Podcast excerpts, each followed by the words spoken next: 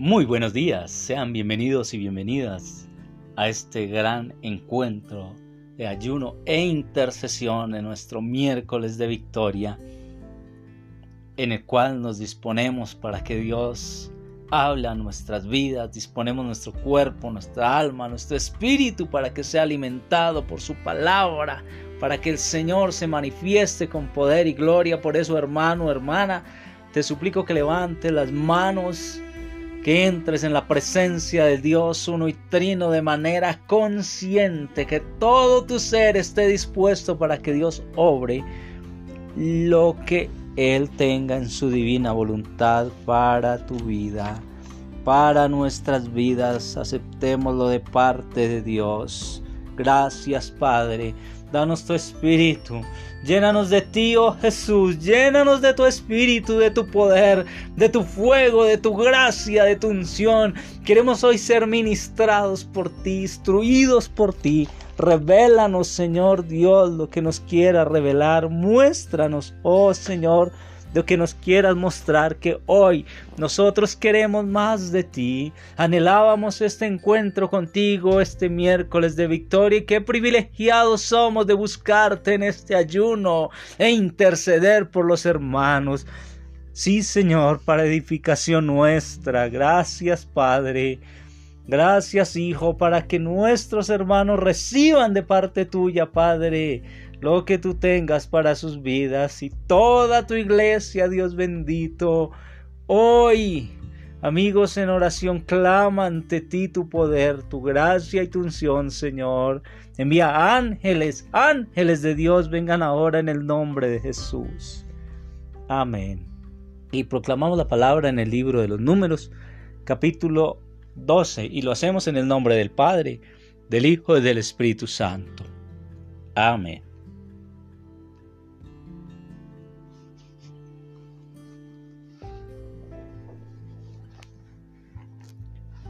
Miriam y Aarón murmuraron contra Moisés porque había tomado como mujer a una cusita del territorio de Cub.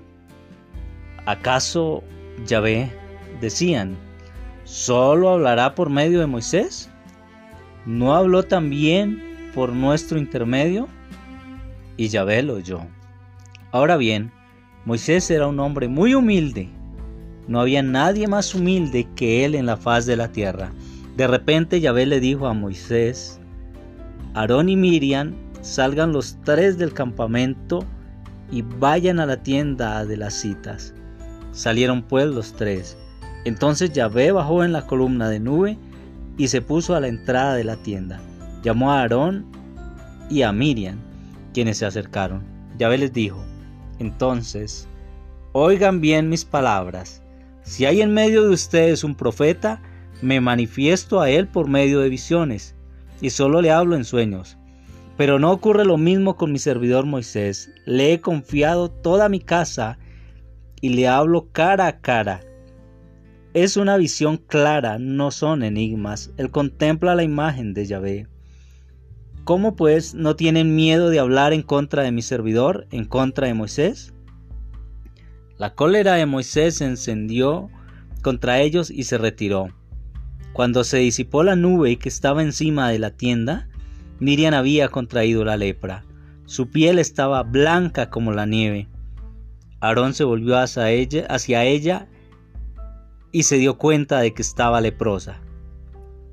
Aarón le dijo entonces a Moisés, Te lo suplico, Señor, no nos hagas pagar este pecado, esta locura de la que estábamos poseídos, que no sea como el aborto cuyo cuerpo ya está medio destrozado cuando sale del vientre de su madre. Entonces Moisés le suplicó a Yahvé, por favor detente, sánala.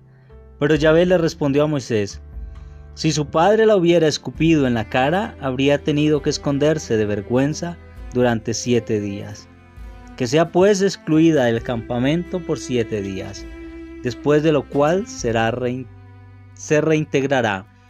Miriam quedó pues fuera del campamento por siete días, y mientras ella no regresara, el pueblo no se movió. Entonces el pueblo partió de Jezerot y acampó en el desierto de Parán.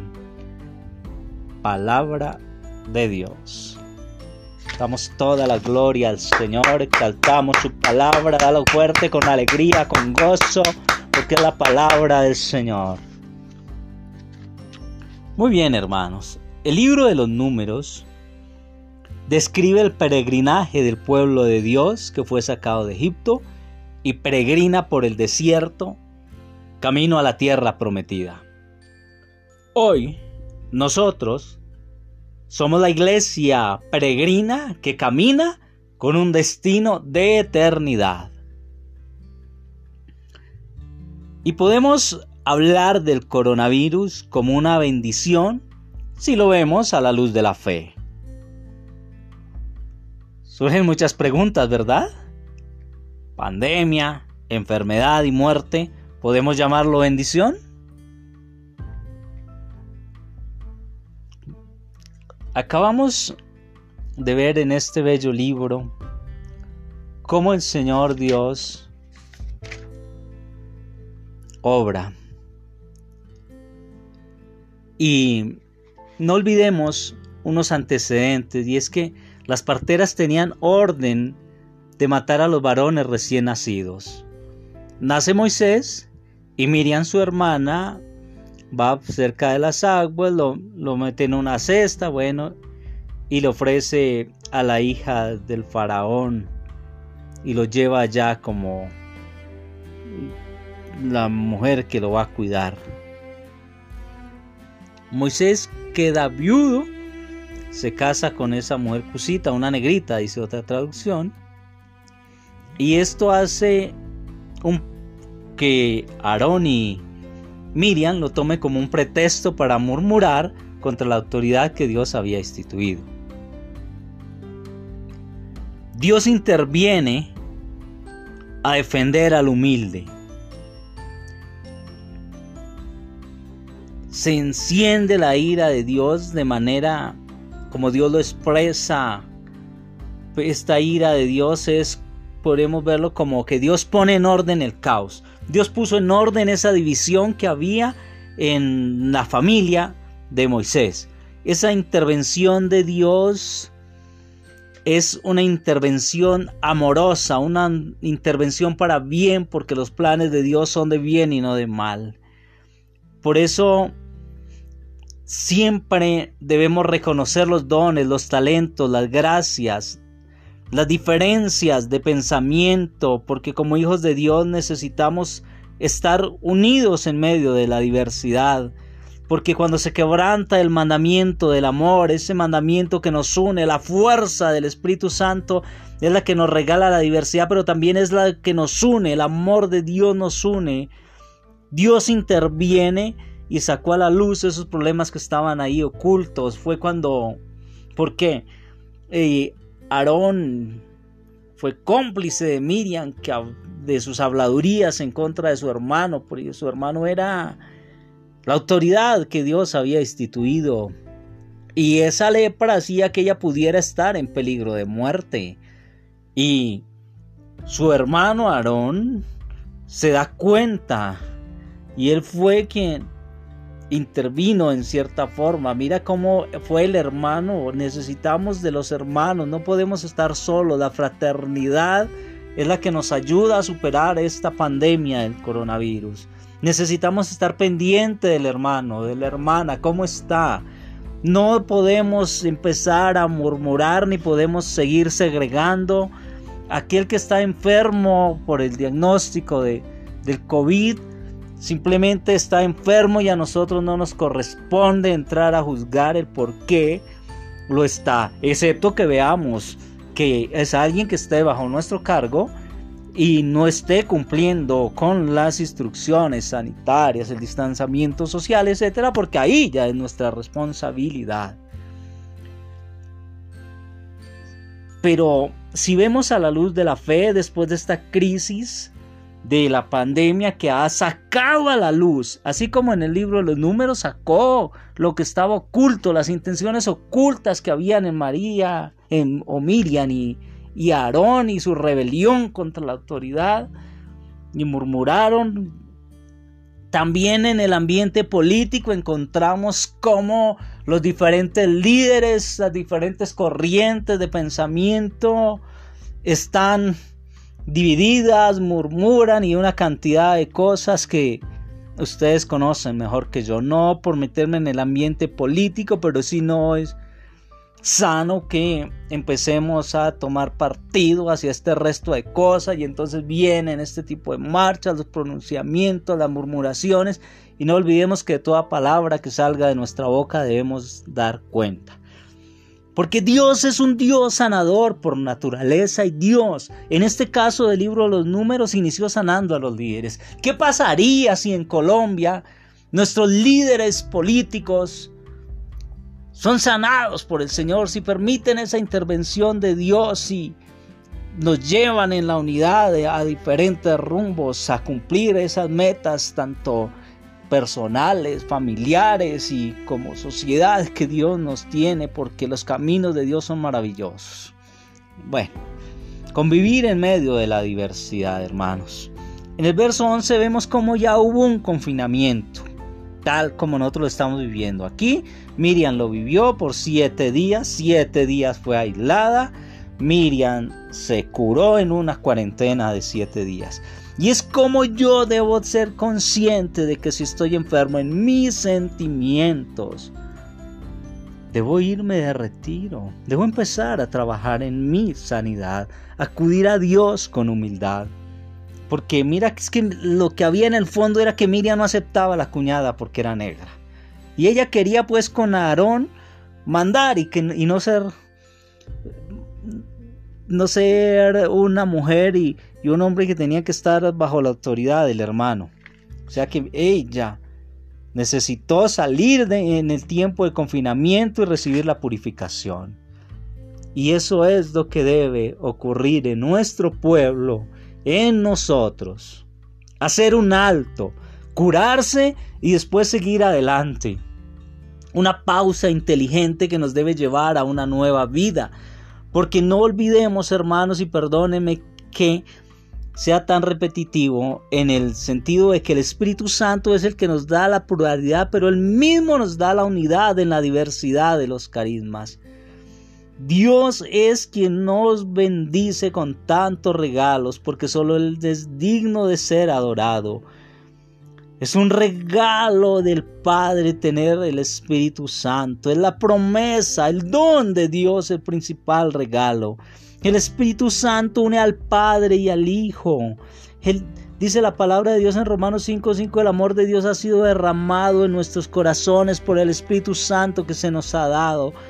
Y no olvidemos cómo en el texto aquel varón Nicodemo, que siendo uno de los principales religiosos, no entendía cómo era el nuevo nacimiento. Y quizás nosotros necesitamos hoy esa necesitamos esa efusión del Espíritu Santo para ser renovados, para nacer de nuevo. Necesitamos ser embriagados por el Espíritu, necesitamos necesitamos ser bautizados con Espíritu Santo y fuego. O sea que el Señor destruya todo pecado, todo lo que esté contrario al amor en nuestro ser. Por eso debemos pedirle al Señor que nos llene de su amor. Y Él nos regala esos carismas, esa vida nueva, porque tenemos un destino a la vida eterna. Y cada uno de nosotros tenemos una vocación, un llamado. Los que fueron llamados al matrimonio, otros al, orden ministerial, otros son solteros. Eh, todos tenemos una misión, otros en diferentes profesiones. Ahí tenemos una misión que cumplir porque Dios nos ha dotado de lo que necesitamos. Pero necesitamos con humildad pedir a Dios perdón por los pecados porque todos somos hermanos. Y este tiempo de ayuno es un tiempo privilegiado, es un tiempo precioso que nos regala el Señor Dios y en el cual podemos tú y yo revisar cómo está nuestra relación con Dios, cómo está nuestra relación con el hermano, cómo estamos dando ese testimonio solamente por la palabra y no hay obra.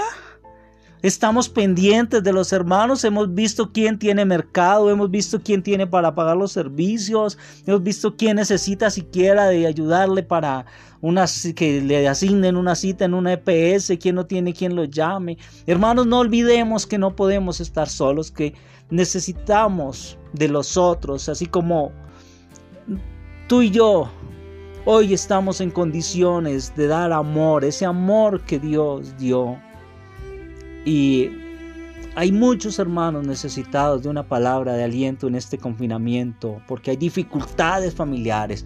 Pero insisto, en el confinamiento salen a la luz las cosas que estaban ocultas. Todos somos hermanos. Las fronteras son construidas por el hombre, pero el Espíritu Santo nos da la unidad. Así que hermanos, levantémonos. Este es el momento de levantar nuestras manos y con humildad o de arrodillarnos, de postrarnos ante el Rey y pedirle que envíe su Espíritu. Ven Espíritu Santo, ven Espíritu de Dios. Hermano, hermana, levántate, levántate o arrodíllate, no sé, ponte en la posición que mejor te parezca y puedas para tener un clamor, para tener un momento de intimidad con Dios y permitir esa sanidad, que lo que esté en nuestro interior, que lo que esté en nuestra vida, que necesita de, de intervención divina, hoy ha transformado, que hoy podamos nosotros abrirnos a la acción del Espíritu Santo, abrir nuestro corazón y aceptar ese plan divino de amor y de salvación que desde antes de la fundación del mundo ya tenía, tenía el Señor para nosotros. Oh Padre Dios, por el amor que le tienes a tu Hijo Jesucristo, manifiéstate a todos los que en este momento están escuchando o a los que próximamente escucharán este audio, Señor, por medio del podcast. Bendito Padre, manifiéstate a todos los que nos han pedido oración. Derrama de tu fuego, derrama de tu gracia, derrama de tu poder y de tu unción. Oh, Yarashinei.